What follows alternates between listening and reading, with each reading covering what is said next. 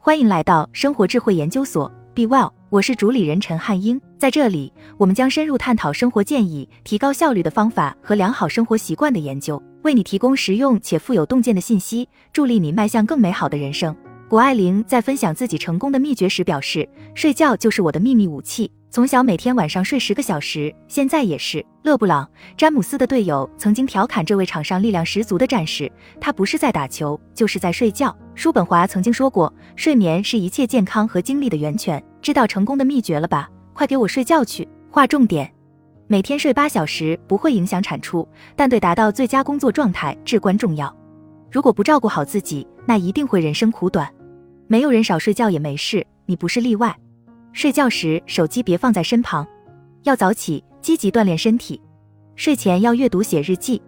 有些人为自己睡得少而自豪，因为这证明他们工作勤奋、乐意奉献、坚毅果敢。我呢，我为完全相反的情况而自豪。尽管我已经写了十几本书，每天还要给 Daily Stoic 和 Daily Dad 写电子邮件，每个月还得看书，然后写书评，推荐到我的 Reading List Email。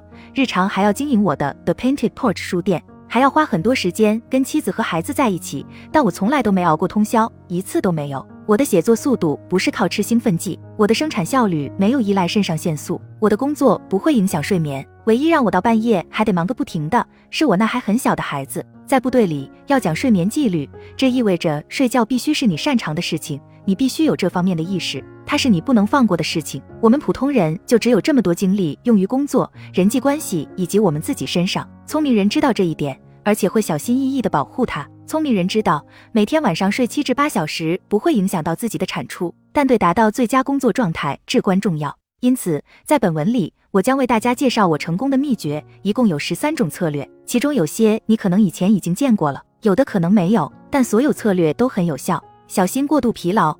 但是，Ariana 跟许多过度劳累的人不一样，经历了这起惨痛事件之后。她对着镜子里面的自己，做出了一件有太多人做不到的事情。她开始改变，她意识到人生不只有工作，埋头苦干，用睡眠换取多开一些电话会，多看几分钟的电视，或者与重要人物会面。这些事情并没有什么魅力。因此，尽管无论在财务上还是职业上自己正处在巅峰状态，但他还是离开了赫芬顿邮报，去寻找他所谓的成功的第三个标准，并推出了 Thrive Global。通过这个项目。他开始运用科学和哲学智慧方面的资源，去对抗压力与过劳这种瘟疫般的日益流行状态。在生命即将走向结束之际，马库斯·奥勒留坐起来，写下了他从对自己人生影响最大的导师他的继父安东尼那里学到的东西。奥勒留写道：“安东尼工作努力，但也确保充分照顾好自己，结果他几乎不需要医疗。”药物或任何类型的药膏或软膏。马库斯说：“人生苦短，如果我们养成了坏习惯，如果我们不照顾好自己，如果我们不愿意做出改变的话，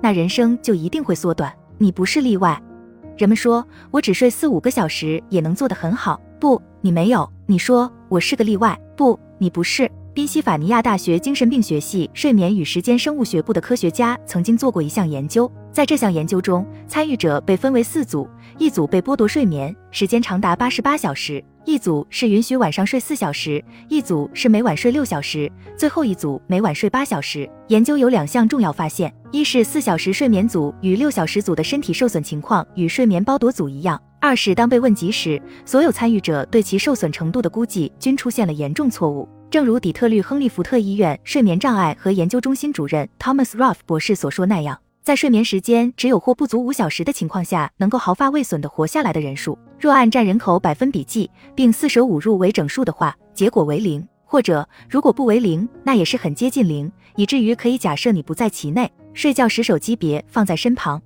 内布拉斯加州的参议员本萨斯以给年轻职员提供老式闹钟闻名，不是因为他想确保这帮人能准时上班，而是让他们没有把手机放到床头柜上再睡觉的借口。如果你的闹钟是真的闹钟，而不是时间 app 的话，你的手机就可以放到另一间房里。如果你的手机放在另一间房里，晚上睡觉的时候你就没法看它了。这意味着你不会知道自己有没有收到短信或者电子邮件。这意味着你不会老想着翻看社交媒体。这意味着你不会盯着屏幕不放。正如马修·沃克在《我们为什么要睡觉》中所写的那样，人为的强迫我们醒过来，从而掩盖住我们在夜间的自然疲倦。导致人们保持清醒的时间变长，入睡更加困难。早起，关于早起的力量，我已经写过很多次了。早晨是一天之中效率最高的时段，这段时间其他人还没有起床，还没有出去，你不会被打扰，不会分心。起得早，我们就是自由的。在说到自己是如何早起时，海明威说：“因为起得早，没人会打扰你。天气或者凉爽或者寒冷，只要你一动笔写，就感觉到暖和了。”托尼·莫里森发现，在清晨的时候，在这一天还没有开始收费，头脑还很清醒之前，他会更加自信，就像我们大多数人一样。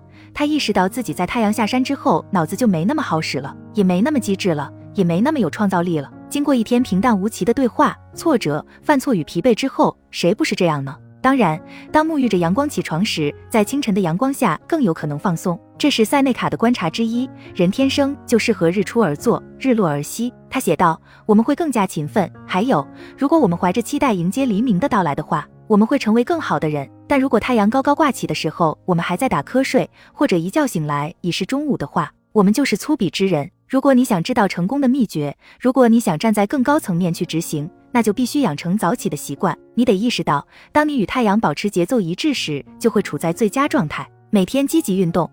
我几乎每天都坚持散步和跑步，这么做与燃烧卡路里或提高心率或马拉松训练无关。塞内卡写道：“努力锻炼肌肉，拓宽肩膀，加强肺活量，做这些确实很愚蠢。相反，他说，锻炼的目的只是为了让身体疲惫下来，这样我们之后就可以睡个安稳觉了。”古人不需要这项研究，但知道我们现在知道的这些也很不错。马修·沃克写道：“运动和睡眠之间存在明确的双向关系，身体活动可带来更好的睡眠，从而促进身体活动，然后带领更好的睡眠，如此形成良性循环。”沃克在《我们为什么要睡觉》中写道：“很显然，久坐不动的生活无助于良好的睡眠。我们所有人都应该尝试一定程度的定期锻炼，这不仅有助于保持身体的健康，还有助于保证睡眠的数量和质量。”像我一样制定一个规则，每天都要剧烈运动一下，快滚去睡觉。你觉得自己不是早起鸟，但这主要是因为你睡得不够早。你在熬什么？晚上十一点还在刷 TikTok 或推文，这时候你早该睡着了。当你筋疲力尽、疲惫不堪，当你度过了漫长的一天时，一心只想瘫在沙发上休闲放松，这正是你需要多一点自制力才能起床和睡觉的时候。有一本书我很喜欢读给孩子们听，书名就是我的建议：快给我去睡觉。晨间的例行知识很好，但睡前的例行公事也很重要。张弛有道，很有必要。睡前阅读。伟大的威廉·奥斯勒曾经告诉医学生，要把文学当做滋养思想和放松头脑的一种方式，这一点很重要。他说，当化学让你的灵魂痛苦时，可以向莎士比亚寻求安宁，与蒙恬共度十分钟即可减轻负担。他告诉学生，阅读是为了放松和闲暇，是为了保持头脑强大、思路清晰。让我们听从奥斯勒的建议。而不是看电视或刷推特吧。立即开始设一个床头图书馆，把一天当中最后的半小时用来与人类的圣徒交流。我们可以从约伯和大卫、以赛亚和圣保罗身上学到很多重要的经验教训。在莎士比亚的教导下，你可以非常精确地衡量自己的智力和道德。学会艾马可、奥勒留与艾比克泰德。如果你有幸生来就是柏拉图主义者，乔维特会将你引领到思想家的身边。他那思想永恒的现代性令人震惊，也让人喜悦。蒙恬会教导你在所有事情上都要有节制。被封印在他的部落里是一种特殊的特权。睡前写日记，塞内卡问道：“看看一个人一整天都做了什么，还有比这更好的事情吗？想想看，这种自我检查之后的睡眠，当一个人的心灵受到了赞扬或警告时，当自我的哨兵和秘密审查者对个人的特点进行审查之后，他的内心会是多么的平静、深邃以及自由。”这就是睡个好觉所需要的东西，一种摆脱了杂乱无章的精神状态。这是一个永远都不会难以企及的状态，因为每天都会有很多的机会让你陷入混乱或思考。责任让你压力山大的工作的功能失调，引发争议的关系，不符合你期望的现实。但日记却是一种独特的工具，它可以帮助我们整理思绪。在塞内卡直觉感受到这一点的几千年之后，实验心理学杂志终于证明了。睡前写日记可以减少认知刺激、沉思默想以及担忧，让你更快入睡。所以今晚不妨试一下艾比克泰德晚上的例行公事，看看他能为你做些什么。在回顾完自己一天都做了什么之前，不许闭上你那疲倦的眼睛睡觉。我什么地方做错了？我都做了什么？还有什么职责没有完成？要从头到尾回顾审视一遍自己的行为，然后谴责自己那些卑鄙的行为，但也要为那些做得好的而感到高兴。周末也要一视同仁。问题是什么几乎无关紧要，解决方案往往是始终如一的例行公事。如果你告诉睡眠专家自己睡得不好，这就是他们的建议。如果你告诉精神科医生自己一直都很焦虑，这就是他们的第一个建议。如果你告诉生产效率专家自己的工作输出不是你想要的，这就是他们开始着手解决问题的地方。告诉训犬师你的狗很调皮，这也会是他们开始着手解决问题的地方。告诉力量训练师你想变得更强壮，告诉作家你想写得更好，告诉斯多格主义者你想在更平静、更安宁的状态下结束一天。始终如一的例行公事就是答案。不管具体实施哪一种做法，要想改善睡眠，最好就是每周七天都保持一致。马修沃克在《我们为什么要睡觉》中写道，可以采取一些我们称为良好的睡眠卫生的做法，来确保夜间拥有更好的睡眠。但是如果你只能坚持其中一个，那就是不论发生什么，每天都在同一时间睡觉和醒来。这可能是帮助改善睡眠的最有效方法了，即使他需要使用闹钟。睡觉是一种性格表现。我在前面提到过，在部队里，他们有睡眠纪律这一条。一九九零年代波斯湾战争的时候，后来当上海军上将的詹姆斯·斯塔夫里迪斯第一次被授予了一艘舰艇的指挥权。与此同时，他注意到，当时三十八岁的自己的自然新陈代谢能力开始出现下降了。你用不着成为这个星球上最有自我意识的人，才能发现，当自己疲倦时，会做出更糟糕的决定，没法很好的与他人合作。没法很好的掌控自己以及你的情绪，但斯塔夫里迪斯决定将睡眠作为一艘正常运转的军舰的重要部分，与军舰的武器系统一样重要。这个决定是一大创新。为此，斯塔夫里迪斯开始监控海军士兵的睡眠周期，减轻他们值班的职责，并鼓励大家有机会就打个盹。他后来写道：“观察我们的身体健康是一种性格行为，可以极大的帮助我们提高表现能力。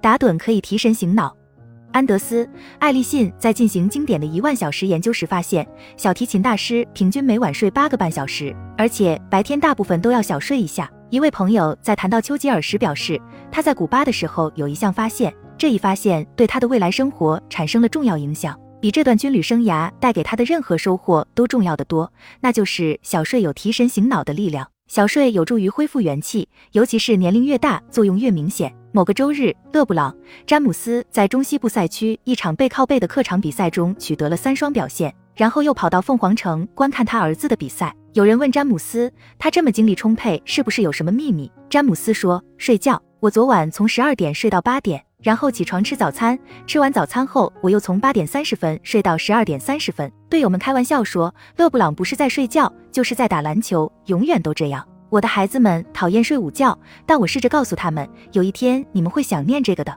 相信我，死了就别睡了。投资睡眠。我从大学辍学搬到洛杉矶那时，连买一张床的钱都没有。后来我去借了一张宜家蒲团，在地板上睡了将近两个月。当我赚到一点钱时，我去到最便宜的床垫商店买了一张最便宜的床垫。后来我在上面睡了将近十年。我究竟是什么时候决定升级床垫的，已经记不得了。但那是在我买得起之后很久了。关键是，如果睡眠有这样那样的好处，如果确实可以挽救生命的话，那投资于睡眠就是有意义的。也许这种投资是买更好的床垫，也许是坐国际航班时硬着头皮买一张可以向后躺的座位，也许是一台发声器或一个遮光罩。弄清楚什么东西能让你睡得更好，并把它当做一笔划算的买卖。好了，以上就是今天的分享。如果您有什么看法，欢迎在下方留言与我们交流分享，期待我们下次相遇。